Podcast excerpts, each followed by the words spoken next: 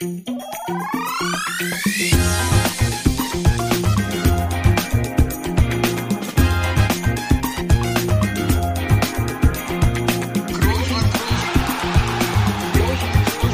man nicht leicht heben, über den drüber, rüber, weg, rüber, weg. Einfach mal luppen. Ja, schönen guten Tag, liebe Luppengemeinde. Wir sind wieder in einer Folge mit Gast und es ist ein ganz besonderer Gast. Es ist der erste Trainer, den wir hier haben. Äh, wir hatten ja schon den einen oder anderen Gast aus dem Fußball, aber noch kein Trainer. Und wir haben auch gemeinsame Vergangenheiten, denn wie Felix und ich früher bei Hansa gespielt haben, nicht zur gleichen Zeit, aber hat er auch in Rostock gespielt früher. Und zwar, aber der Unterschied ist bei den Profis, Felix und ich haben es leider nur äh, in der Jugend geschafft. Herzlich Das willkommen, ja. Steffen Baumgart. Ja, jetzt, ach so, du hast noch Profis. Ja, aber da hast du ein bisschen rumgeeiert da. Hallo Steffen, wie geht's dir? Schön, dass du dabei bist. Ja, ich freue mich erstmal. Mir geht's gut und ich hoffe euch auch. Also ich freue mich. Sehr gut, sehr gut. Äh, Du hast ja wahrscheinlich schon davon gehört. Auch Felix ist hier Teil dieses Ganzen. Von daher äh, möchte ich höflicherweise auch Felix begrüßen. Felix, hallo nach Braunschweig. Hallo Toni, auch äh, eigentlich müsstest du mich gut, so gut kennen, dass du weißt, dass ich auch bei den Profis in Rostock gespielt habe. Das ist kein Problem. Steffen auch von meiner Seite, hallo. Äh, Toni begrüßt übrigens hier jeden Gast als besonderen Gast, deswegen äh, ne?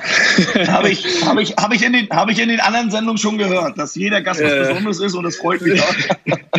Aber du bist es auch. Äh, erster Trainer. Ja, Vielen du Dank. sagst, es geht dir gut. Äh, ich meine, wir reden jetzt ja auch schon seit einem Jahr von Corona und so Mist. Äh, wie, wie geht's dir in der Situation? Boah, wie soll ich sagen? Ich glaube für uns alle schwierig, weil wir alle Fußball lieben und zum Fußball gehören Zuschauer. Und ich glaube aber das Wichtigste für uns alle, ich sag mal, dass irgendwo alle gesund sind, dass Familie gesund ist.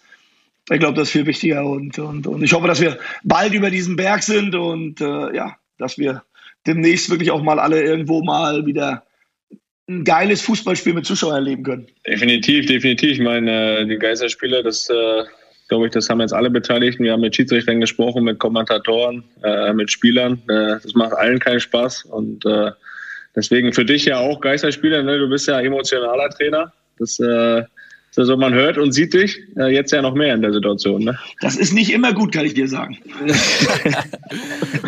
Ja, Würdest du denn, würdest du denn eher sagen, dass jetzt äh, dadurch, dass keine Zuschauer im Stadion sind, das ist ein Vorteil für dich, weil deine Spieler dich hören, oder ist es ein Nachteil, weil eben auch die Schiedsrichter dich hören? Ich würde eher sagen, ich bekomme oft die Ermahnung, da keine Zuschauer sind, ist alles zu hören. Und das ist eher das größere Problem für die, Zuschauer, äh, für die, für die Schiedsrichter, dass jetzt natürlich jedes, jede Emotion natürlich deutlich zu hören ist. Äh, auch Emotionen, die vielleicht das ein oder andere Mal rein und rausgehen würden, sind natürlich jetzt klar zu hören. Und leider reagieren sie eher auf das, ja, naja, lassen wir mal. Also ohne Zuschauer äh, ist schwieriger für mich. Aber schön, wie wir direkt, wie wir direkt auf dein Lieblingsthema kommen. Ne? Oh nee, das ist immer noch Fußball, glaub- glaub mir. Wir wollten eigentlich nur fragen, wie es geht. Nee, mir geht's gut. Nein, aber, aber jetzt dazu, um das auch dann schon fast, äh, um das auch schon fa fast abzuschließen, äh, wir haben noch einen Kommentar, du, weil du hast ja auch einen Rekord gebrochen, ne? Wir hören mal ein, ganz, ganz kurz in einen Kommentar rein. Kurz vor der Pause dann eine Premiere. Steffen Baumgart sieht als erster Bundesliga-Trainer gelb, weil er sich über eine abgepfiffene Vorteilssituation zu sehr aufregt. Also ich muss ja ehrlich sagen, ich, äh, ich weiß ja nicht, äh, ich habe mich daran nicht gewöhnt, dass irgendwie ein Trainer gelb sieht, aber äh, wie, wie war das für dich damals so? Äh, du, also ich meine, es war ja niemand gewöhnt, aber konntest du das irgendwie so richtig ernst nehmen oder, oder weil im Endeffekt, im Endeffekt passiert ja nichts nach einer gelben Karte, oder? Nee, das ist so ein bisschen das Problem, ne? dass du so ein bisschen in die Situation kommst, dass du das Gefühl hast, sie wollen dich erziehen und es klappt irgendwie nicht. äh, und äh, ja, ich, also ich glaube, diese gelbe Karte ist die, wie soll ich sagen, die sinnloseste Geschichte, die sie eingeführt haben. Ich versuche meine vierte jetzt schon seit einem gefühlten halben Jahr zu vermeiden.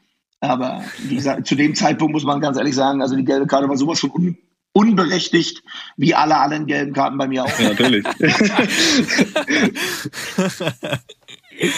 Ja, ach ja, das ist doch gut. Aber äh, jetzt mal vom Thema äh, ein bisschen weg. Ähm, ihr habt ja vergangenen Freitag, äh, und da will ich auch gar nicht mehr auf das Schiedsrichter-Thema raus, weil das, äh, wir sind ja hier nicht die ein oder andere Zeitung, die darauf jetzt einen riesen Wert legt. Was mich aber viel mehr interessiert, äh, ist äh, dich als Trainer ein bisschen äh, zu verstehen. Ähm, So jetzt so zwei verlorene Punkte, so unglücklich wie jetzt wie jetzt vergangenen Freitag. Wie, wie ist das für dich? Wie lange nervt dich als Trainer sowas? Und wann musst du auch der Mannschaft dann irgendwann wieder signalisieren, so jetzt geht's aber halt weiter? Aber ich glaube, du bist auch jemand, dem das sowas extrem auf den Sack geht, zurecht. Ja, aber nicht bei den Jungs. Also ich glaube, die Jungs wissen das, dass ich jetzt, ich, also ich bin jetzt keiner, der sich hinstellt und sagt, ich bin jetzt, also ich habe ja Trainer gehabt, auch in Rostock, die waren dann drei Tage schlecht gelaunt oder persönlich beleidigt, ja, genau. wenn man ein Spiel verloren hat. Also das versuche ich ja. schon zu vermeiden, weil es ist affig. Und hat mir früher ja. schon nicht gefallen, sondern es geht ja immer um die Situation. In der Situation ärgere ich mich. Ich habe den Jungs auch freigegeben aus zwei Gründen. Ich glaube, diesmal war ganz gut, wenn sie mich nicht sehen, aber das hatte nichts mit den Jungs zu tun, sondern irgendwie eher dann doch mit der Situation, wie sie entstanden ist. Und das fällt mir dann manchmal schwer. Gerade wenn die äh, Situation ist so, dass wir viele, viele Punkte mit guten Leistungen liegen lassen, ähm, mhm. dann nervt das natürlich einen nach dem anderen. Wenn du spannende Spiele, gute Spiele, die du selbst führst, eher durch Situationen verlierst, wo du sagst, ja, wir können das Tor verteidigen. Aber wir haben natürlich über die linke Seite bis dahin keine Tormöglichkeit zugelassen. Und wenn dann so eine gelb-rote Karte kommt, dann muss ich sagen, tut mir mein Spieler ein bisschen leid, der sehr emotional ist und ähm, mhm. der dann aus, wie soll ich sagen, aus einer Nichtigkeit ja nicht nur dieses Spiel beendet, sondern im nächsten Spiel gesperrt ist. Und ja. wir wissen selbst, auf unserem Niveau kannst du natürlich auch dadurch mal schnell deinen Platz verlieren. Und ja. ähm, das stört mich viel mehr. Das Ergebnis, muss ich sagen, ist am Ende gerecht gewesen. Das 2-2, Karlsruhe war erste Halbzeit wirklich richtig gut. Wir haben es zweite mhm. Halbzeit gut gemacht und da kann ich mit dem Ergebnis sehr, sehr gut umgehen, sehr, sehr gut leben. Wir hätten das Tor auch in Unterzahl verteidigen können, aber die Situation selbst mit der roten Karte äh, mit der gelb-roten Karte und dann die Situation vorher, wenn du die Einwürfe vorher gezählt hättest, die Zeit gezählt hättest, dann ist das, dann ist das in den Vordergrund spielen und das stört mich und das ist auch das, was mir am meisten stört, aber dafür können die Jungs nichts. Nee, das ist auch klar. Ich glaube, das Problem ist ja auch, das war ja auch damals bei der Geschichte da irgendwie in Dortmund, aber vor allem auch, vor allem auch jetzt, glaube ich, bei der gelb-roten Karte. Wenn du es wahrscheinlich wieder auf das letzte Hundertstel runterbrichst, so, dann wird man mit Sicherheit äh, eine Regel finden, äh, die steht da und dann kann man das mit Sicherheit äh, wieder begründen, ne? Aber ich glaube, das ist ja auch nee, das, die Begründung ist ja klar. Er hat Zeitspiel gemacht, damit darfst du ihn ja, verbannen ja. und damit ist gut. Ja, das Problem ist ja, dass es ja äh, noch hundertmal im Spiel passiert, ne? ohne, ohne Auswirkungen. Aber gut, ja, das, es ist ja, das Thema lassen wir weg. Ich wollte gerade sagen, das ist auch, wie gesagt, das ist auch nochmal, ich finde vieles gut. Die Schiedsrichter, jetzt können wir wieder sagen, die haben einen schweren Job. Ja, das ist alles richtig und wir brauchen immer sehr, sehr viel Respekt. Ich glaube, das ist auch wichtig, Respekt. Ich sage dann immer, Respekt gehört in beide Richtungen. Und wenn ich eine Verantwortung habe, und das haben Sie, ähm, und ich habe ja euren Podcast äh, mit den Greve gehört, der es ganz deutlich mhm. gesagt hat, gesagt, also ich glaube, in drei Jahren passiert ihm das nicht mehr, weil er lässt einfach eine Minute nachspielen. Das sind Erfahrungswerte, die müssen wir auch sammeln und äh, damit ist das Ding jetzt auch irgendwann durch. Klar, absolut. Um mal ein bisschen allgemein zu werden, gar nicht mal so Situation jetzt. Ähm, war das immer deine Idee, Fußballtrainer zu werden? Also auch Trainer zu werden nach deiner Karriere, auf die wir nachher noch ein bisschen zu besprechen kommen. Aber, aber wolltest du immer Trainer werden? Ja, schon immer. Also wirklich schon immer. Ich habe damals zu meinem, zu, meinem, zu meinem Vater gesagt, als ich hatte ja damals die Möglichkeit, äh, von der Sportverein Aurich zu Hansa zu gehen. Mhm. Und da habe ich damals gesagt, du pass auf, ich möchte ein Bundesligaspiel haben, um Trainer zu werden. Und da war ich 22. Also mhm. die Trainergeschichte liegt mir so ein bisschen im Blut. Mein, mein, mein Opa war lange Trainer, Handballtrainer. Ich habe ja bei deinem Opa gehört oder bei eurem Opa, dass er auch Handball gespielt hat. Also mein Opa hat lange ja. Trainer gemacht, äh, Schiedsrichter und alles. Mein Vater war Handballtrainer, der hat viele Sportarten gemacht und ich wollte eigentlich immer Trainer werden. Äh, habe mittlerweile auch festgestellt, dass ich, glaube ich, nichts besser kann als das. Oder anders ausgesagt, das ist eigentlich das Einzige, was ich richtig gut kann. Aber das äh, jetzt auch für unsere Hörerinnen, die jetzt ja nicht so äh, jede Woche mit dem Trainer auch so zu tun haben oder in der Kabine sitzen, das ist ja mal so ein bisschen auch so interessant, die Hintergrundsachen zu erfahren. Wie ist denn so oder kannst du es mal so ein bisschen für unsere Hörer erklären, äh, was so deine Arbeitsweise, Arbeitsweise ist? Wie planst du das Training oder worauf legst du beim Training Wert? Ähm, kannst du die noch mal ein bisschen mitnehmen? Boah, die Frage ist jetzt halt, was willst du konkret wissen? Das ist immer so Sache. So einfach zu erzählen, so mache ich Trainer oder so bin ich, finde ich immer schwierig, weil es eben viele, viele Trainer gibt. Ich glaube, ja. ich zähle mich, zähl mich immer noch zu der Art Trainer, die, äh, ich sag mal, den Laptop, wenn es geht, nur an- und ausmachen. Ähm, für mich zählt immer Mentalität, für mich zählt immer der Spaß an dem Sport, also wenn der verloren geht, dann können wir aufhören. Mich, mhm. mich nerven Spieler ungemein, die das Gefühl haben, dass sie mit diesem geilen Job, mit diesem geilen Spiel, ähm, ich sag mal, überfordert sind oder keine Lust haben. Äh, das fällt mir immer mehr auf, dass sie das wirklich nur als Job sehen. Ich sehe das als Leidenschaft. Und so versuche ich auch mein Training zu machen. Also ich bin bestimmt nicht der größte Taktikfuchs, aber ich kann jeden dazu bringen, dass er einen Meter mehr läuft. Und, und ich glaube, das mache ich ganz gut. Ähm, dass wir alle modern arbeiten, dass wir alle in die Trainingssteuerung gehen. Ich glaube, das ist alles normal. Aber ich halte mich dann eher noch für einen Trainer, der doch vielleicht vieles von den Trainern genommen hat, die eher, ich sag mal, klarer, einfacher und, und, und wie soll ich sagen, nicht zu kompliziert waren. Ja, aber das, was man bei dir ganz klar sieht, also ich finde, du versuchst es halt auch vorzuleben, was du, was du sehen willst. Ne? Also das ist ja, glaube ich, auch das Entscheidende, was ich an Trainern auch schätze, sozusagen, dass sie halt auch authentisch sind, ne? dass sie auch das vorleben, was sie, was sie erzählen. Ne? Und äh, ich glaube, das, das ist das, was du sagst, dass du dann auch einen Spieler dazu bringst, einen Meter mehr zu laufen, ob du jetzt äh, dann die Taktik oder die Taktik willst, am Ende kriegst du das vermittelt, was du willst und das ist ja das Entscheidende, oder?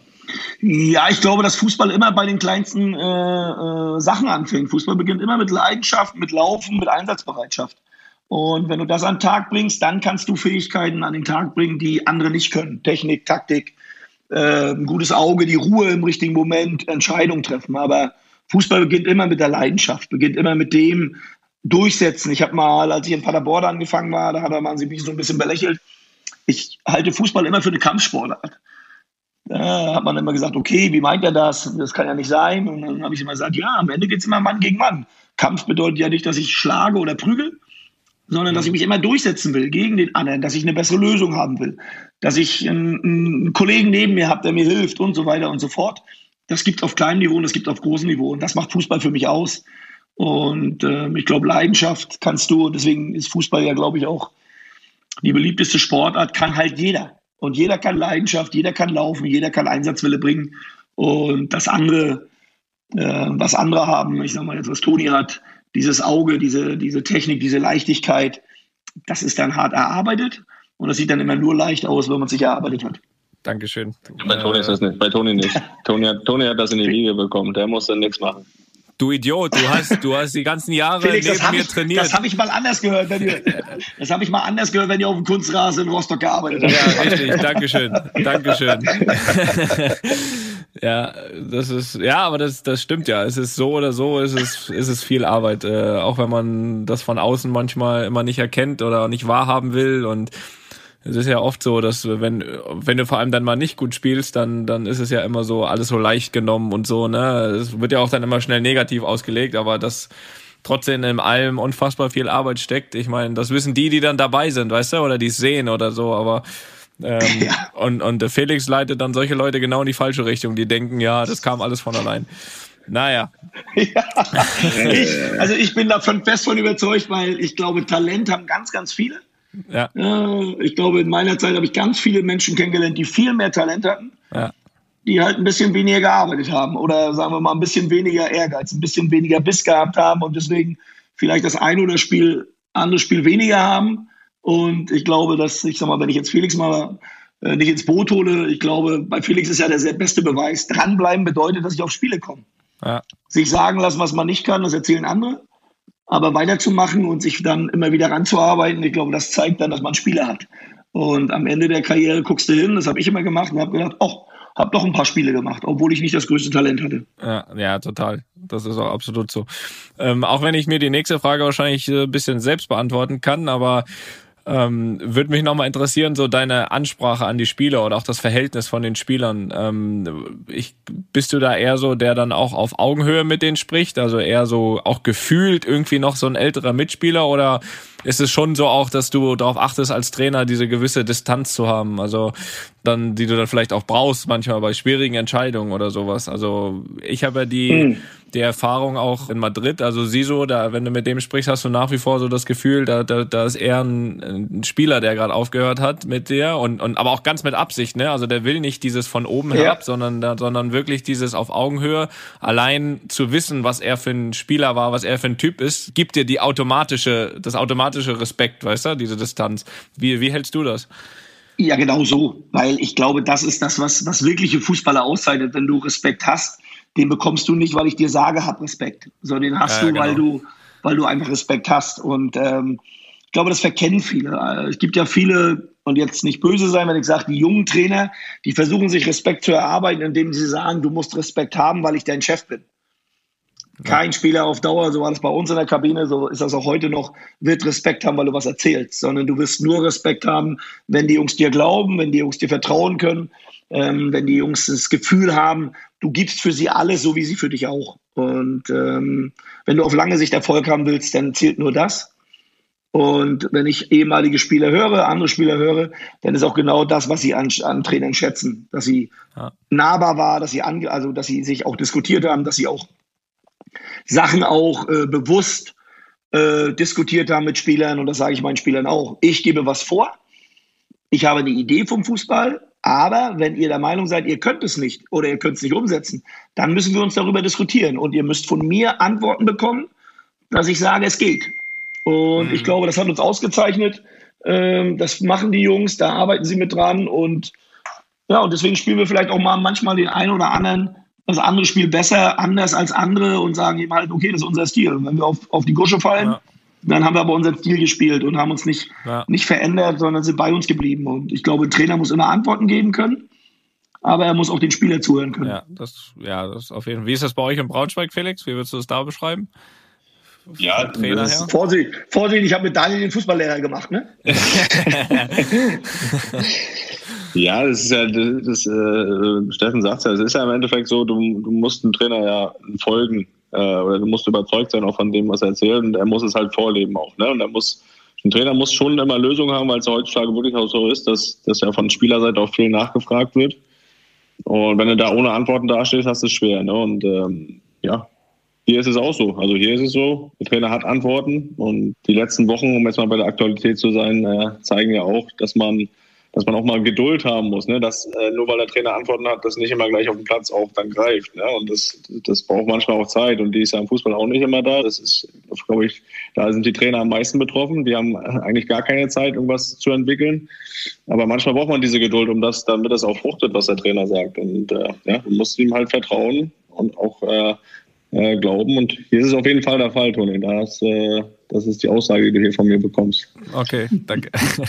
Äh, Steffen, wie ist denn das bei dir mit äh, Co-Trainer? Was, wie, wie, wie wichtig ist der für dich und was, was übernimmt er für dich? Wie hilft er dir? Ich meine, es gibt ja auch ganz unterschiedlich, oder ich habe die Erfahrung gemacht, gibt Co-Trainer, die, die stellen die Hütchen auf und gibt Co-Trainer, die, die leiten das komplette Training. Also ich habe da alles schon erkannt. Also was machen die bei dir und wie wichtig sind die für dich?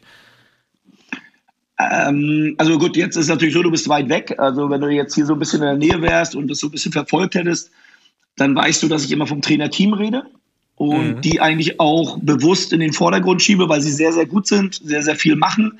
Ähm, wir, wir, wir, ist nicht so, dass wir hier eine Struktur, also eine Struktur haben, dass wir sagen, ihr macht das, ich mach das, mhm. sondern ist schon grundsätzlich so, dass sie ihren Anteil auch im Trainingsprozess haben, dass wir alles gemeinsam erarbeiten. Was wollen wir trainieren? Wie wollen wir trainieren? dass wir immer auch darüber diskutieren, wie wir, wie wir die Mannschaft aufstellen. Natürlich gibt es immer den in meiner Person, der dann auch endgültig entscheidet. Klar. Aber gerade auch die Zusammenarbeit ist sehr wichtig, weil ich bin mir fest davon überzeugt, dass ich viele Sachen sehr, sehr gut kann, aber auch viele Sachen nicht. Und ich glaube, mhm. das musst du wissen. Das muss man auch einschätzen können. Und äh, ob das, ich sag mal, also ich stelle mich nicht hin, obwohl ich selbst mal Torwart war und erkläre meinem Torwarttrainer, wie der Job zu machen ist, sondern da kann ich mich zu 100 Prozent darauf verlassen. Wenn ich meinen Athletiktrainer sehe, das sieht man auch an der Verletzungsstatistik, dass wir ganz wenig Verletzte haben mit der Physiotherapie. Wenn ich meine Co-Trainer sehe, die Kannst du den mal rüberschicken, den Fitnesstrainer nach Madrid? das werde ich dem Felix gerne sagen. Also ich glaube, der ist schneller da, als du glaubst. Und der heißt wirklich auch Felix. Ne? so, also das ist dann, das ist dann schon eine Zusammenarbeit. Und ich glaube auch, dass du nur so stark bist wie deine Partner. Und den Erfolg, den wir hier in Paderborn haben, den habe ich auch nur durch diese Partner gehabt. Und äh, da bin ich mir auch ganz bewusst, wie gesagt, ich habe viele Stärken, aber eine ganze Menge, was ich nicht kann, und das können die sehr, sehr gut.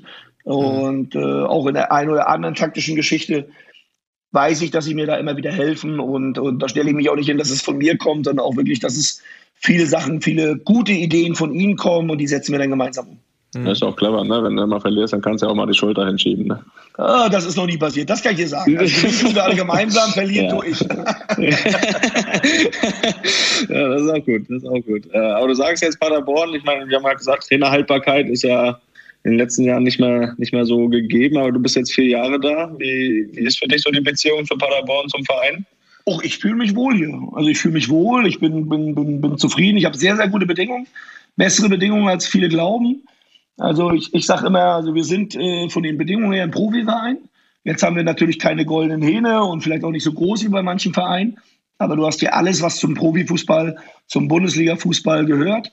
Du hast Ruhe, du hast Sachlichkeit, du hast gute Bedingungen, du hast äh, gute Kraftraum, du hast äh, alles, was du dir für den Fußball vorstellst. Und ähm, alles andere ist dann nur noch größer. Und äh, nein, nein, also wie gesagt, hier hast du viele, viele sehr, sehr gute Bedingungen. Ähm, und die sollte man wirklich auch nutzen. Die nutzen wir. Also, wenn du woanders was willst, dann eigentlich nur mehr und größer. Okay jeder, jeder braucht ja was anderes, um sich wohlzufühlen. Ne? Trainer ist ja auch so, du sagst, äh, hast du Mitsprache, Kaderzusammenstellung, fühlt die Familie sich wohl, hast du Vertrauen zu den Entscheidungsträgern auch im Verein. Das ist ja auch Sachen, die, die dazu beitragen, oder? Ja, aber das ist, ist, ist hier eigentlich gegeben. Also es ist immer so, mhm. dass du natürlich im Fußball immer Diskussionen hast. Es gibt immer derjenige, der mehr weiß. Meistens sind sie gar nicht in der Nähe. Ähm, aber grundsätzlich, ob es mit, dem, mit, dem Sport, mit der sportlichen Leitung ist, ob es mit den Menschen drumherum ist. Also man kann sich in Paderborn wirklich wohlfühlen. Es ist eine sehr gute Stadt, eine schöne Stadt, eine angenehme Stadt. Du hast eine hohe Lebensqualität. Ähm, die Leute fiebern mit dem Verein. Natürlich hat man sich das auch erarbeitet in vier Jahren.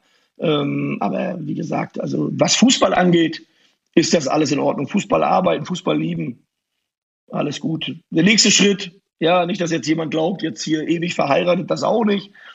Aber das ist schon, man hat hier sehr, sehr gute Bedingungen. Hm. Ja, das glaube ich. Das merkt man ja bei dir auch, dass da sehr viel Spaß dabei ist. Äh, und, und nicht nur Spaß, sondern man hat absolut auch das Gefühl, also ich bin ja jetzt auch zuletzt so, Felix erst bei Union damals zweite Liga oder jetzt auch wieder bei Braunschweig. Das heißt, ich schaue automatisch schon hier und da immer mal zweite Liga und da fällt schon immer noch auf, dass, dass ihr wirklich auch ein Verein seid, der da irgendwie für offensiven Fußball steht, der auch für Fußballspielen steht, in dem Sinne, was man ja in der zweiten Liga auch nicht so häufig findet. Ist das auch ganz klar deine Idee, Philosophie und äh, wo, wo kommt das her? Weil du vielleicht auch selbst Offensivspieler warst oder, oder äh, wo kommt diese Philosophie her? Ah, ich glaube, die hat, also die hat sich so ein bisschen entwickelt. Also ich, als ich Regionalliga-Trainer war beim BRK, da haben wir schon von hinten mhm. raus gespielt. Mhm. Ähm, haben auch versucht, immer fußballerische Lösungen zu finden, weil ich glaube, also das ist ja auch das, was die Leute sehen wollen, also ein Fußballspiel.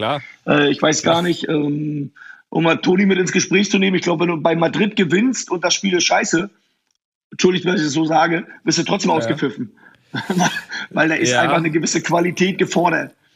Und Absolut, ja. Aber die würde man ja Fußball jetzt wahrscheinlich in Paderborn nicht fordern in dem Sinne. Also wenn, ich glaube, wenn du mit Paderborn das Spiel ja, gewinnst, dann ich sage dir mittlerweile, oder? nee, mittlerweile ist das schon so, dass wir das, was hier gespielt wird, schon den Anspruch hat, dann, das erwarten die Leute mittlerweile. Also ich glaube, als ich angefangen habe, hat hier keiner was erwartet. Jetzt erwarten ja, ja. die schon Spektakel, jetzt erwarten die schon den Weg nach vorne und Torschancen und Tore und, und, und dementsprechend ist ja auch der, der, wie soll ich sagen, der Anspruch, der, der, das, was erwartet wird, schon was anderes. Aber mhm. ähm, ich glaube, dass Fußball ist, wie soll ich sagen, also Fußball ist die größte Leidenschaft von so vielen Menschen.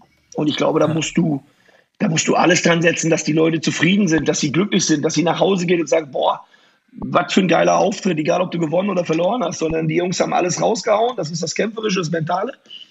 Aber ich sag mal, schöne Spielzüge, äh, die Idee des Fußballs kann nicht immer umgesetzt werden, aber ich finde, man sollte schon erkennen, dass diese Mannschaft, und das haben wir, glaube ich, und da bin ich auch stolz drauf, ein Gesicht hat.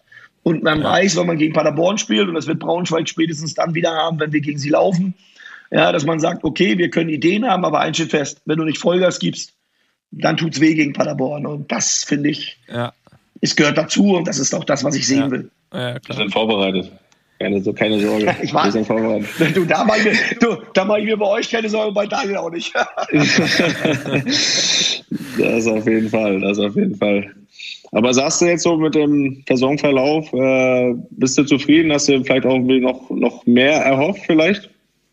Ja, ich habe mehr erhofft. Ja, wer mich kennt, also ich bin jetzt keiner, der sagt, ich möchte Zehnter sein.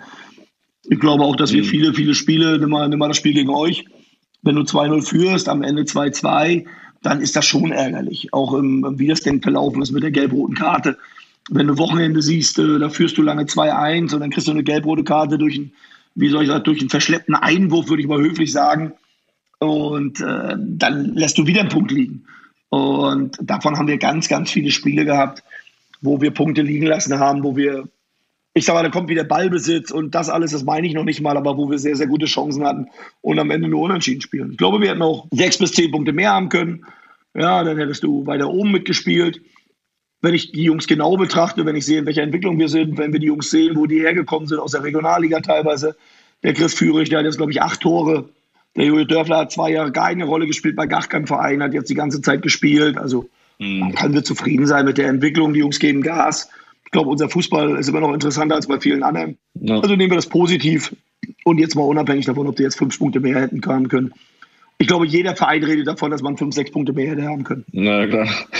klar. Das, äh, ab, aber du sagst jetzt äh, einige Spieler aus der Regionalliga und so, aber wenn du jetzt noch mal ein bisschen zurückgehst, wo du auch die, die Mannschaft übernommen hast, sag ich mal, in deiner ersten kompletten äh, Saison ja direkt aufgestiegen, das äh, aber die Situation, als du die, als die Paderborn übernommen hast, war ja mal eine ganz andere. Ne? Deswegen kann man ja vielleicht die Situation jetzt auch noch mal ein bisschen positiver einschätzen. Ne? Ja, ich glaube, das sieht man ja auch gerade, wie schwer das ist, aus diesen Ligen rauszukommen. Ne? Also ich sag mal, nimm mal Braunschweig. Ja, wenn du aus der dritten Liga rausgehst, wie schwer das ist. Und dann den Durchmarsch zu machen von, ich sag mal, abgestiegen Regionalliga, mit Glück drin geblieben durch 1860. Immer noch mhm. großes Dankeschön an die Fehler, die sie gemacht haben und dann den Durchmarsch bis in die erste Bundesliga. Da, da, da redet man in der Vergangenheit und sagt, na ja, das ist dann passiert. Was da aber mhm. wirklich hintersteckt, das sehen wir beim HSV. Ja, äh, die ich schon von Kind auf Bein an verfolge. Und äh, ja, und dann sehe ich, dass sie gar nicht aus der zweiten Liga rauskommen. Und jetzt mit Daniel mhm. Wenn es gut läuft, dann die Chance haben, wirklich rauszukommen. Und äh, wie lange das dauert, wie schwierig das ist, aus diesen Ligen rauszukommen, ich glaube, dann merkst du erst, was du wirklich auch mit dieser, also was die Mannschaft, was der Verein geleistet hat. Ich meine, wir sind ja dann äh, 2019 sind wir beide aufgestiegen. Also das ist ja mhm. äh, fast schon fast schon als Fußballwunder zu bezeichnen, sage ich mal, nachdem, äh, sag ich mal, gerade in der Situation der Paderborn war, wo du sie übernommen hast, ähm, wie ihr da durchmarschiert seid. Ach so, ja, ne, das äh, kannst du ja gerne nochmal bedanken, wenn du möchtest, weil, ne, weißt ja, letzter Spieltag. 2-2 ja, gut, aber es lag ja, ja, aber es lag ja an euch, weil ihr kein Tor mehr gemacht habt. Ne? Also, wie soll, wann soll ich mich bedanken, wenn ihr zu blind seid? Ne? Also, ich bedanke mich erst für das, ich bedanke mich lieber für das 3-1, was ich in der alten Försterei in meinem Wohnzimmer bei einer Mannschaft, die ein Jahr nicht verloren hat, gewinnen, gewinnen durfte. Ja, ja was stimmt. meinst du, mit was für dicken Eiern ich durch dieses kleine Küche gelaufen bin. Aber am Ende warst du trotzdem froh, dass wir beide aufgestiegen sind, oder? Ja, du, nochmal, wie gesagt, also das, wie gesagt, man hat ja dann auch gesehen, das ist der Unterschied. Union hat dann wirklich auch investiert in die erste Liga und wir haben es halt leider nicht gemacht. Und das ist leider das Traurige im Nachhinein. Aber gut, wie soll's, was soll's sein? Aber wie gesagt, ich du weißt, du guckst auch, ich gucke auch. Also dieser Verein lässt einen dann irgendwann auch nicht mehr los. da, hast, da hast du recht, auf jeden Fall. Aber jetzt mal diesen, diesen Aufstieg, ist, war es für dich vielleicht auch so der größte Erfolg? Also gerade, gut, du hast jetzt den Aufstieg von der dritten in die zweite Liga, aber auch jetzt so der Aufstieg in die Bundesliga, war das für dich so mit der größte Erfolg als Trainer bis jetzt? Ich, ja, ich glaube, das ist auch gar nicht von der Hand zu weisen, aber ich, ich würde das beides, beides ähnlich sehen. Also den Aufstieg von der, von, der, von der dritten in die zweite und dann den Durchmarsch. Ich würde das alles zusammen, das will ich auch zusammen sehen, weil weil es einfach auch in einem so, wie soll ich sagen, in einem Fluss war. Klar, ja. hinterher ja, reden immer alle davon, das ist dann normal. Ich glaube, dass wir acht Spieltage vor Schluss haben in Aue verloren und der HSV hat acht Punkte Vorsprung gehabt und am Ende haben wir sie mhm. eingeholt. Ja. Oh, ihr habt bis kurz vor Schluss nicht ein Heimspiel verloren und gegen uns verliert ihr. Also wenn man so die Bausteine aus meiner Sicht betrachtet, da waren so viele enge Spiele da, äh, die hätten auch anders ausgehen können und dann wärst du nicht aufgestiegen. Also wie gesagt, das war für mich ja, ich glaube, beides war sensationell, auch mit der Art und Weise, wie wir Fußball gespielt haben. Und ja, wir können wirklich, also ich glaube, in langer Zeit, wenn es irgendwann mal länger vorbei ist, dann werden erst die Leute eigentlich alle erkennen, was, und ich auch und viele auch mit mir, die mitgearbeitet haben, was du wirklich, wirklich auch geleistet hast und erreicht hast. Ja, das glaube ich. Ihr habt das in, in einem Abwasch habt ihr das gemacht. Einfach mal durch und dann, wie, wie, wie würdest du jetzt das, wie würdest du das Jahr erste Liga so ein bisschen rückblickend äh, sehen? Ich meine, es ist natürlich immer irgendwie bitter, wenn man, sage ich mal, dann im, absteigt wieder. Aber würdest du auch sagen, dass vielleicht Ähm, du hast es gerade schon mit Union verglichen. Äh, lag das in deinen Augen eher so daran, dass Union dann einfach ein bisschen mehr investiert hat oder lag es auch vielleicht da, daran, dass Union einfach auch dann einen anderen Fußball gespielt hat. Also ich habe das ja immer verfolgt dann bei Felix und die haben natürlich in dem ersten Jahr Bundesliga einen komplett hässlichen Fußball gespielt, aber waren irgendwie damit natürlich am Ende irgendwie einen Tick erfolgreicher als ihr mit eigentlich der der der Spielweise, die ihr einfach durchgezogen habt von der zweiten dann auch in der ersten. Äh, woran lag das in deinen Augen dann eher? An der Spielweise oder wirklich an dem fehlenden Aufrüsten? Naja, Toni, du spielst ja auf einem Niveau, wo es um ganz, ganz viele Kleinigkeiten geht. Also auf dem Weltklasse-Niveau geht es ja wirklich um Millimeterentscheidung. Und wir haben mit dem Aufstieg in die erste Bundesliga 40 Tore verkauft. Wir haben den Philipp Clement nach Stuttgart abgegeben und Tek Pate, ähm, der ist dann nach Düsseldorf gegangen. Ja. So, das sind 40 Tore mit Vorbereitung an allem drum und dran. Ja, wir haben investiert in die, in die erste Bundesliga 250.000 Euro mit Ricky Karpic. Mhm. So, und Union hat 10 Millionen investiert in die erste Bundesliga. So, allein diese Zahlen, äh, und jetzt reden wir nur davon, was investiert wurde, äh, zeigt, ja. dass hier, würde ich eher sagen, wir können jetzt sagen konservativ, aber ich glaube, wir haben gar nicht ähm, äh, die Chance als Chance erkannt, sondern wir sind aufgestiegen, alle haben gesagt, oh Gott, oh Gott, Mhm. Das ist zwar schön, dass wir da sind, aber eigentlich haben wir eher Angst, wenn wir absteigen, dass wir nochmal absteigen. Mhm. So, und äh, dementsprechend haben wir uns verhalten. Und ich glaube, dass wir einfach eine Riesenchance weggeworfen haben. Äh, das ist mir auch, aber auch erst im Nachhinein bewusst geworden. Und wenn ich sehe, mit wem wir dann die erste Liga angegangen sind, äh, wie wir eigentlich jedes Spiel in, wie gesagt, von vornherein, äh, wie soll ich sagen, äh, der, der Außenseiter waren und trotzdem haben wir gesagt, okay, wir ziehen das Ding durch, auch auf unsere Art. Mhm dann sage ich, okay, die Leistung hat gestimmt, aber wir waren hoffnungslos unterlegen und wir sind auch am Ende verdient abgestiegen, weil wir meines Erachtens zu wenig investiert haben.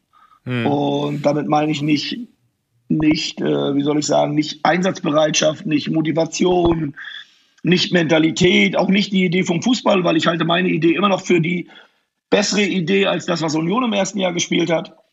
Ja, und deswegen nicht falsch verstehen. Das, was Urs jetzt macht, finde ich richtig gut. Auch den Fußball, den sie jetzt spielen, hat sich um Weiten verändert zu dem ersten Bundesliga-Jahr. Total, total. Und, ja. Äh, ich bin ja nicht mehr da. Ähm, ja, die spielen besser. ja, ich glaube, die haben sich auch bewusst weiterentwickelt, Felix. Das, das passiert uns leider, wenn du alt wirst ja. oder wenn du dann ja, eben bist halt. Da musst du mit leben, aber nein. Zu teuer, zu ich teuer. Ich glaube, wir hätten, wir, ja, das kann man auch sagen. So. Also ich glaube, wir haben zu wenig gemacht.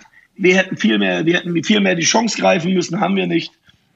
So ist das halt und äh, für mich als Trainer ein riesen Erfahrungsschatz. Ja, ja, das glaube ich. Aber wo wir ja auch gleich so ein bisschen bei der nächsten Frage wären. Letzte Woche hat zwar dein Paderborner Sportsgeschäftsführer Fabian Wohlgemuth dich als Wunschlösung bezeichnet und auch gesagt, er hofft, dass deine Zukunft in Paderborn liegt.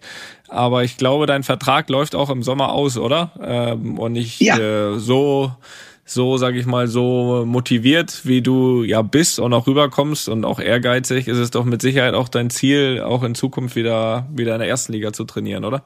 Ja, aber die Frage ist auch, ob man einen will. Ne? Also es gibt ja immer, ich weiß nicht, ob dir das mal aufgefallen ist, es gibt ja viele, die dann immer von der ersten Liga reden und von dem und was sie alles können. Und, und ich habe für mich einfach auf die Fahne geschrieben, ich will Trainer sein. Und ja. ähm, wichtig für mich ist, dass Paderborn mein erster Ansprechpartner ist. Das wird jetzt so langsam losgehen. Klar. Ob es dann die Entscheidung für Paderborn gibt oder woanders, ich glaube, das sollte man dann auch, ähm, ich sag mal, dann auch respektieren. Ähm, ich weiß, was ich hier habe. Und deswegen gehen wir jetzt erstmal in Ruhe in die Gespräche rein, gucken uns das mal alles an, aber ich bin dann wirklich auch komplett offen und stelle mich nicht hin, das ist Favorit und so möchte ich das machen, sondern ich nehme das wirklich auf. Natürlich mache ich mir Gedanken, natürlich möchte ich, ähm, wie soll ich sagen, Ziele erreichen, aber wenn ich jetzt jemandem sage, und das habe ich ja schon öfter gesagt, ich wollte ja, mein Ziel war ja nie Bundesliga-Trainer oder das.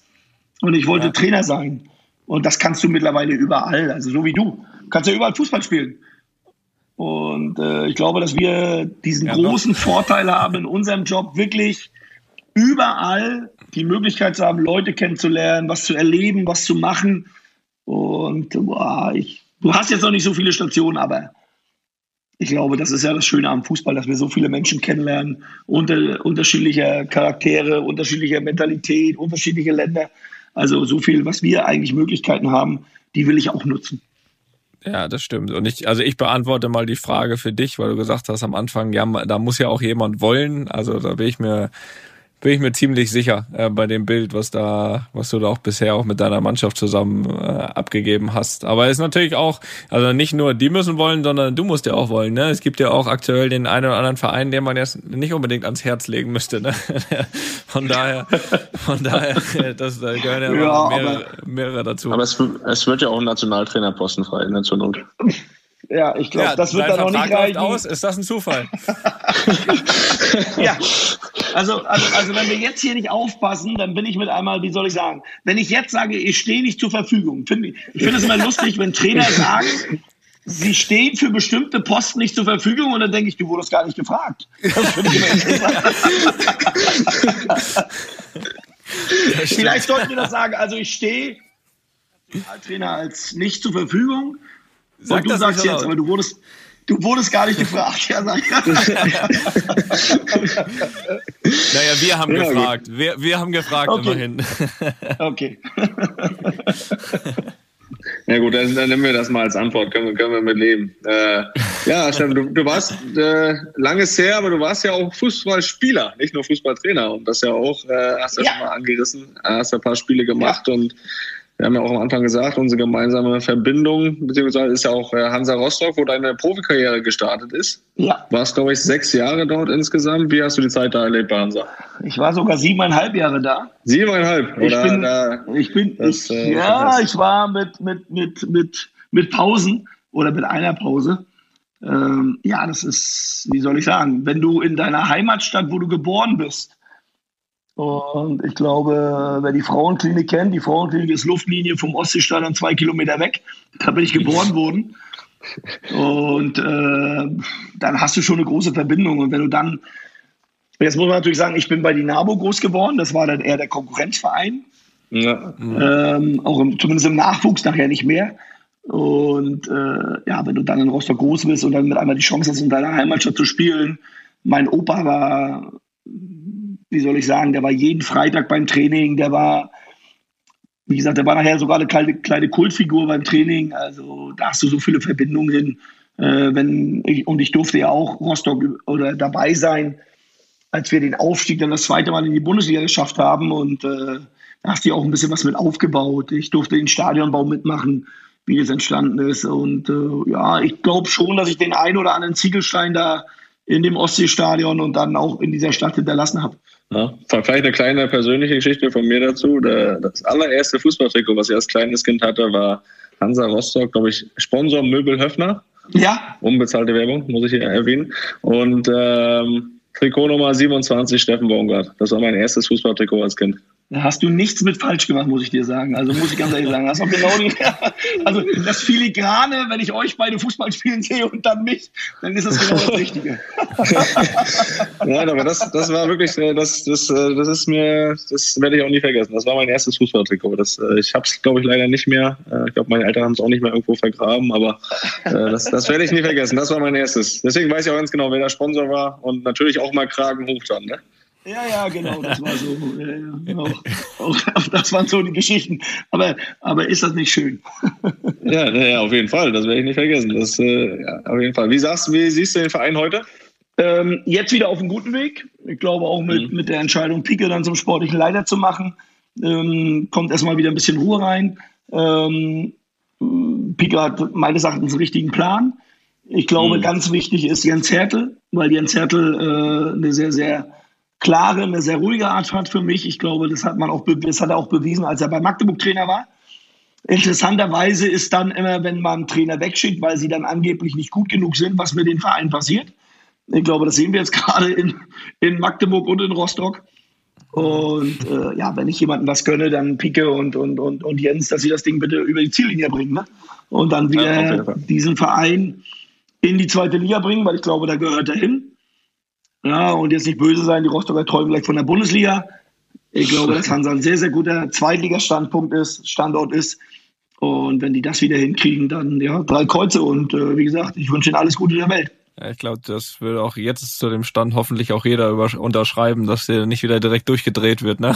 Und, und äh, von erster Liga, ich glaube, das ist noch ein noch ein Stück weg. Ähm, ja, du hast ja mit Felix zumindest da noch eine weitere Gemeinsamkeit und äh, dass ihr eben auch beide bei Union gespielt habt. Ähm, war das dann im Endeffekt genauso ein spezieller Club für, für dich wie auch für Felix? Aber weil Felix äh, erzählt mir immer von, dass er Union eigentlich so seit der ersten Saison äh, irgendwie im Herzen hat. Du hast dieses Gefühl hast du ja jetzt auch nicht bei jedem Verein, wo du hinkommst. Äh, war das bei dir auch ja, schon so speziell damals? Ja, Union ist Liebe. Also man kann es nicht erklären, aber Union ist Liebe. Also, so ist wer, so ist wer, also das, muss, das muss man auch gar nicht erklären, wenn das so ist. Nee, weil das, so. ist einfach, ähm, ich bin da hingekommen, da war ich jetzt schon ein bisschen älter, mit 30. Und ich sag mal, Christian Arbeit hat zu dem Zeitpunkt noch nicht Stadionsprecher gemacht, sondern war bei den UCI-Kinos noch im Management. Und das Erste, was er gesagt hat, ach du Scheiße, wieder so ein abgehalfterter Altprofi. Was wollen wir mit dem hier?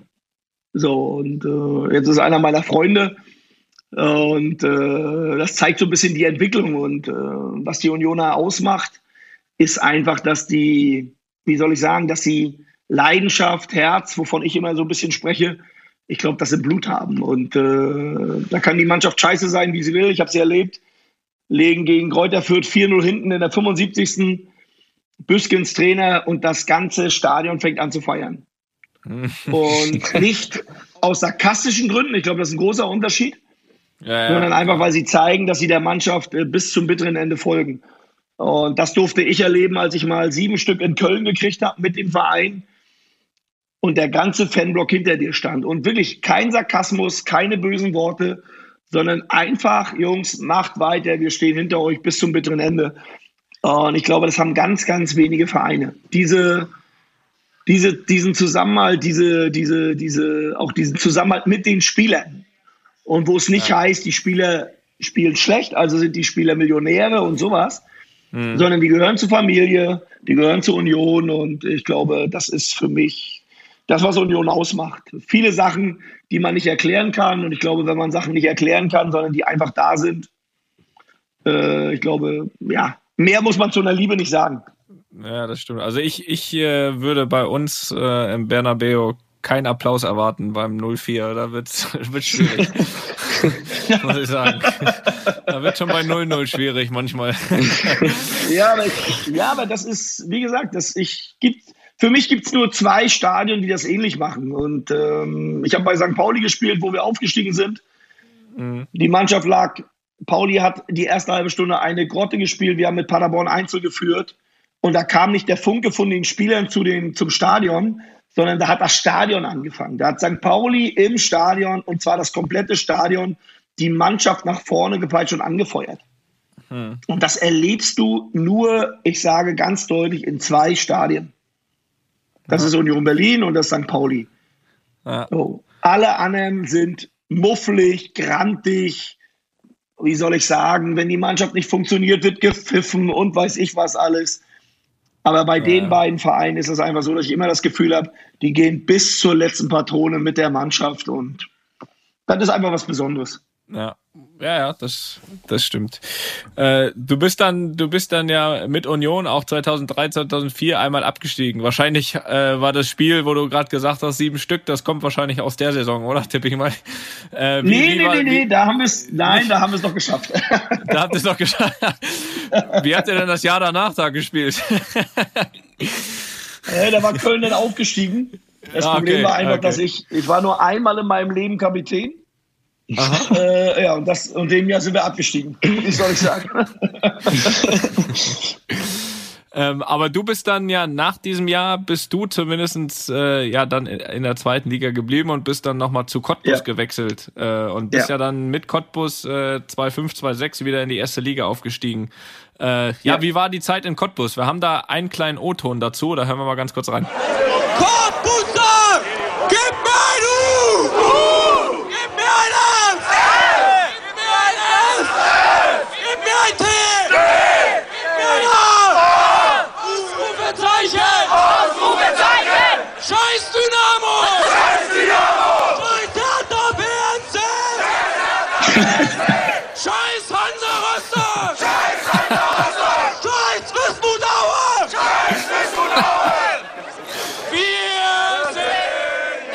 keinen Verein ausgelassen. Aber, aber wie, wie, wie, hast du deine Zeit in Cottbus, äh, wie hast du die erlebt?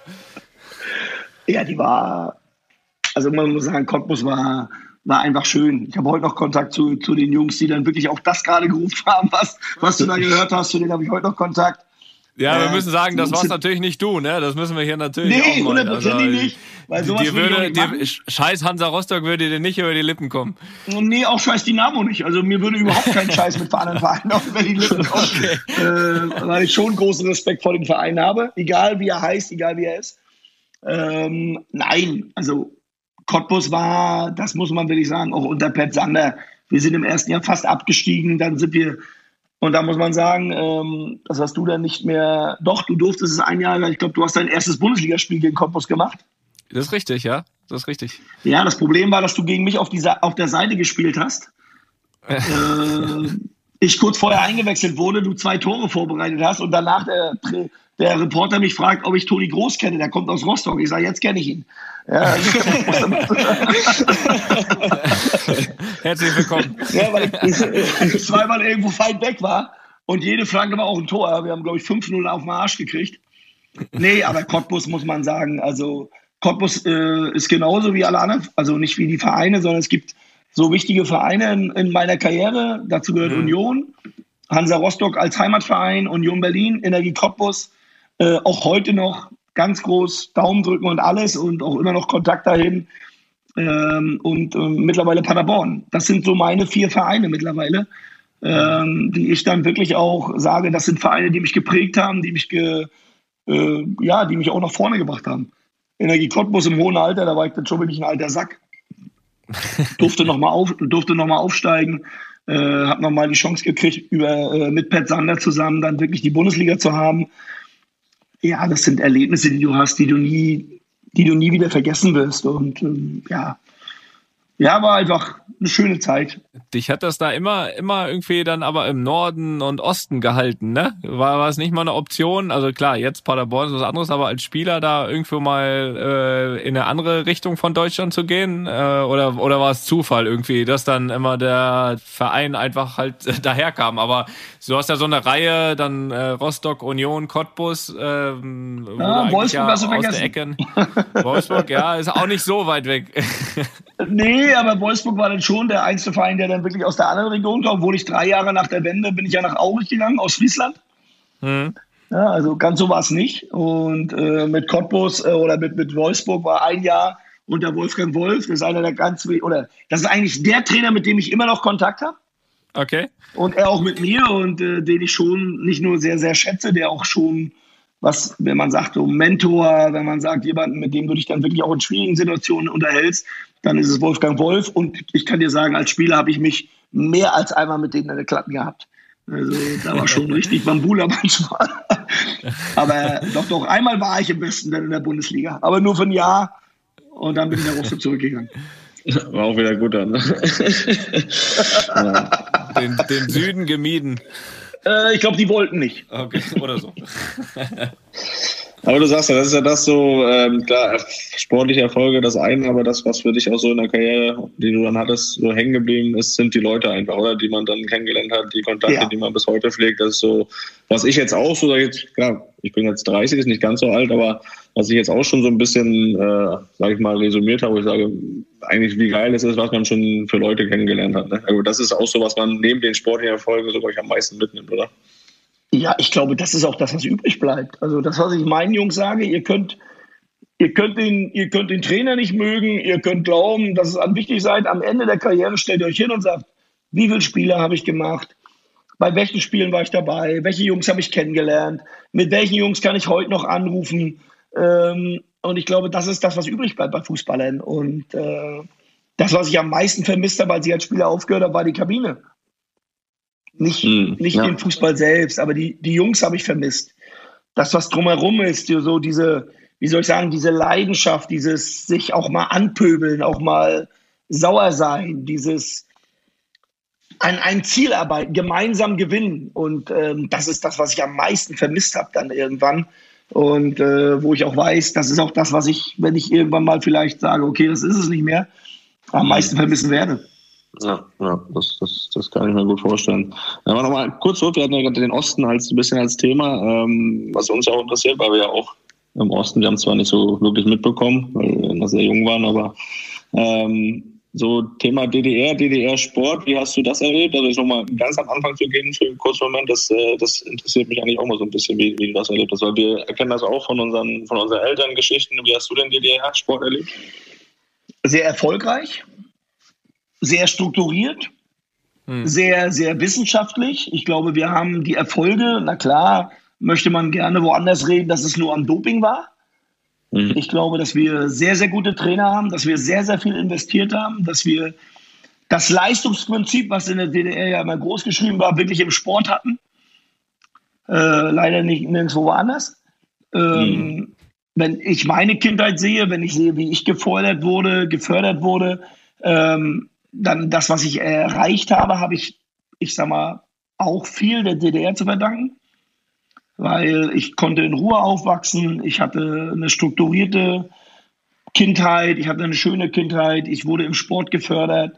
Ich hatte wirklich auch alles, was du brauchst, um dann wirklich auch Leistung zu bringen. Und ich war nicht bei der KJS, ich war auf keiner Sportschule. Und ich finde, da haben wir sehr, sehr viel für getan. Und deswegen hatte die DDR im Sport auch viel mehr Erfolg als manch anderes Land. Mhm. Und natürlich haben wir auch in der einen oder anderen Situation auch nachgeholfen, was nicht sauber war, auch das nicht, dass einer missversteht. Aber ähm, das, was wir im Sport gemacht haben, hätten wir in anderen Bereichen das auch so gemacht, dann wäre vielleicht das eine oder andere nicht passiert. Mhm. Ja. ja, ich hoffe, Felix, wir müssen mal nachfragen, ne? Wir müssen mal nachfragen, ob die Mutter da, ob das alles so sauber war, als sie DDR-Meisterin wurde im Badminton. Ob das äh, habe ich noch nie gefragt. Kann ich mir nicht vorstellen. Ne? Kann ich mir auch nicht Hat Mama Badminton gespielt? Das ist mit die schönste, schönste Sportart, die man haben kann. Also ich habe mit meiner ja, Familie ja. immer Badminton gespielt und konnte mit Tennis gar nichts anfangen. Leider kann ich es nicht mehr, weil ich mich nicht mehr bewegen kann oder nicht mehr so gut. Aber Badminton habe ich mit, mit der ganzen Familie gespielt, kann ich euch sagen. ja, ja, wir auch. Wir auch. Also Mama war DDR-Meisterin im Badminton und Felix und ich haben auch vorm Fußball Badminton gespielt. Also immer. Unsere, also wenn du das Cousins. kannst und wenn du dann einen hast, der es richtig gut kann, dann macht Badminton richtig Spaß. Ja, das ist richtig. Das ist richtig. Ich habe ich hab zuletzt jetzt, äh, letzte Weihnachten, habe ich die Mutter mal wieder gesehen, da habe ich sie mal herausgefordert. Und äh, die kann schon noch. Die kann schon noch. ich wollte gerade sagen, das ist so dieses, also wenn ich dann einer eine Bewegung bringt, dann bleibt einer in der Mitte stehen und schwitzt nicht einmal und der andere fällt an der anderen Seite um, oder? ja, ja. ja, ja, aber es ist, ist ein super Sport, macht echt Spaß. Ähm, was ich auch noch nicht äh, unerwähnt äh, wollten lasse, ist, dass du ja nicht nur ein guter und emotionaler Trainer bist, sondern auch außerhalb, äh, würde ich mal sagen, das Herz am rechten Fleck hast. Und du hast auch außerhalb ein Projekt, wo du dich so ein bisschen auch für engagierst. Äh, das heißt Schule ohne Rassismus, äh, Schule mit Courage. Äh, wie kam es dazu? Sind sie auf dich zugekommen oder war das ein Projekt, was du dir irgendwie auch ausgesucht hast, weil dir das Thema besonders wichtig ist? Nein, nein, das war so ein bisschen, das kam über meinen mein, mein Co-Trainer, Daniel Scherning.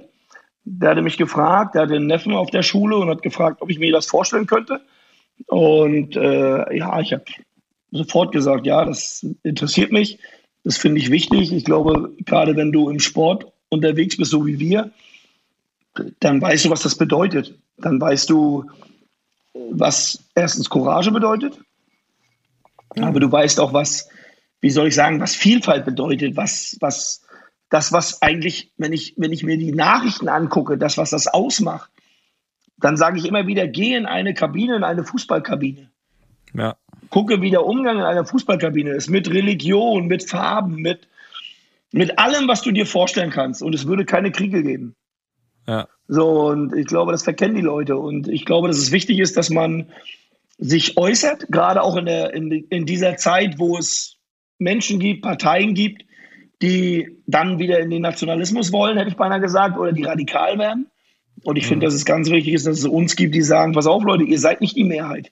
Ihr seid nicht die Stimme. Ihr seid zwar laut und ihr seid mehr zu hören, aber wir sind mehr. Wir sind, wir sind viel mehr, die äh, Freude wollen, die Friedlichkeit wollen, die ein gutes Zusammenleben wollen, die, die andere Menschen akzeptieren, die Religion akzeptieren. Wir sind viel, viel mehr und auch wenn man uns nicht immer hört, wir sind da. Und ich finde, das ist ganz wichtig. So überall hast du Beispiele, dass das Leben miteinander besser ist als gegeneinander. So, und äh, leider sind die, die am lautesten sind, die von Macht reden, von Angst reden, Ängste schüren. Leider sind die leider die Lauten und leider wird auch das immer gepostet oder gemacht, getan. Mhm. Ja, ich sag mal, und, und, und ich glaube, dass es wichtig ist, dass du eine Stimme hast, dass du sagst, pass auf, Leute, ihr seid nicht wichtig. Ihr, wenn ihr nicht da seid, interessiert das keinen. Also ich, ich, deine Meinung ist nicht wichtig. Ob du jemanden gut findest oder weil der schwarz, rot, grün, gelb ist. Junge, geh nach Hause, setz dich in dein Büro. Wenn du der Meinung bist, das gefällt dir nicht, dann bleib weg. Die Welt ist bunt, die Welt ist alles. Und, und, und ich glaube, das Wichtige ist, dass wir da sind, die einfach sagen, Jungs, wir sind tagtäglich in dieser Welt. Wir sind mit Religion zusammen, äh, mit verschiedenen, wir sind mit verschiedenen Hautfarben zusammen. Auf, äh, wie viele Leute sind aus verschiedenen Kontinenten, die es gar nicht so einfach haben, wenn sie nach Deutschland kommen. Oder so wie du nach Spanien gekommen bist. Ja, da brauchst du Leute, die dir, dich unterstützen, die dir helfen, um, um, um dich wohlzufühlen. Und ich glaube, Klar. das ist wichtig, dass wir da sind und eine Stimme haben. Ja, auf jeden Fall. Ja, 100 Prozent. Und äh, das sind eigentlich wirklich ziemlich äh, gute Worte, äh, um auch das hier zu beenden. Äh, eine Schlussfrage. Du hast, ihr habt es vorhin schon ja angesprochen, 18.04. Äh, Braunschweig gegen Paderborn. Äh, Steffen, wenn ich äh, verzeih mir, wenn ich jetzt so auf die Tabelle schaue, würde ich sagen, äh, dass bei euch, äh, wenn nichts Spezielles passiert, weder nach oben noch was unten groß was passieren kann. Äh, das sieht bei Braunschweig natürlich anders aus. Ne? Also können wir da darauf zählen oder oder muss ich hier mit Felix am muss ich hier mit Felix am Ende in ein paar Monaten über einen Abstieg sprechen? Also ich glaube erstens, äh, Toni, jetzt muss ich mal sagen, 18.04. ist ein ganz besonderer Tag, weil da hat meine Frau Geburtstag. Na, dann bleib doch zu der Hause. Wichtigste Mensch in bleib doch zu Hause. der wichtigste Mensch in meinem Leben, ja, das muss man auch mal deutlich sagen. Ja, und ich glaube, dass du jemand bist, der das weiß, was ich damit meine. Ja, hundertprozentig. Ja, und ich glaube, dass die sich sehr, dass die sich sehr, Entschuldige bitte, Felix, wollte ich nicht rausnehmen. ja, das, muss, das, das, muss ich jetzt noch sagen. und ich glaube, die würde ich, ja, ja, nee, das ist richtig. Also, ne? also wir wissen, was wir brauchen, wir wissen, was wir haben. Und ich glaube, dass meine Frau sich sehr über einen Sieg freuen würde. Und ich muss ganz ehrlich sagen, ich habe schon zwei Punkte liegen lassen im, im Hinspiel. Und ich glaube, wer mich kennt, weiß, was ich in, in Braunschweig will. Das ist nicht irgendwas liegen lassen. Ja, Felix, da müsst ihr das aus eigener Kraft schaffen. Ich habe jetzt alles versucht. Ja. Aber Felix, ich nehme dein Hemd. Ich freue mich ja, auf dein Hemd. Ja, sehr gerne. ich, ich nehme dann deins.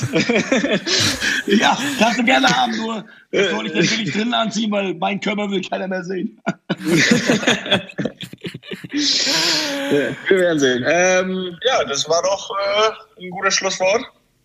Würde ich sagen, Toni, oder was meinst du?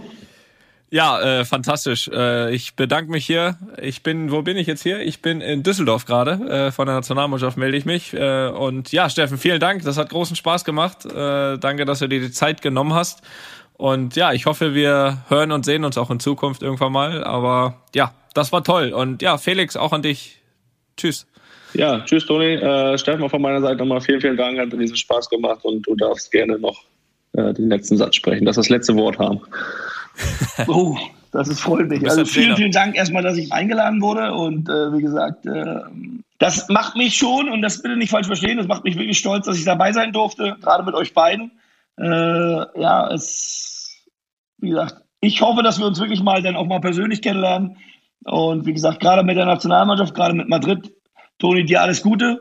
Danke, äh, danke. Felix, dir mit Braunschweig. Äh, ich glaube, ihr seid auf einem sehr, sehr guten Weg.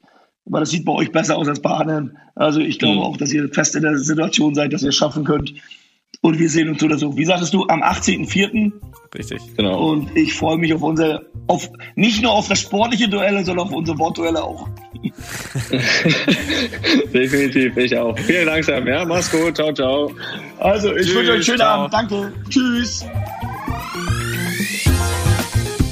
Einfach mal Lupen ist eine Studio Bummens Produktion mit freundlicher Unterstützung der Florida Entertainment. Neue Folgen gibt's alle zwei Wochen, immer mittwochs. Überall, wo es Podcasts gibt. Aber allein, dass du deutsche Musik mit pur hörst, und ich glaube, dass der, der Hartmut ist sogar ein Freund von dir, wenn ich das mal richtig gehört habe. Ja, ja, ja, ja. Ich glaube, wir könnten in der Karaoke-Bar viel aufeinander machen. Also. ja, wenn wir, wenn man mal irgendwann wieder dahin darf, dann müssen wir das mal machen, ja. Wir nehmen den Hartmut aber dann mit natürlich, ist ja klar. Du, auf jeden Fall. Ich kann zwar scheiße singen, aber das ist egal. Hauptsache ich singe. Ja, das muss, das muss er ausgleichen. Ja, dafür ist er da, oder? Na, nee, aber das, äh, das freut mich.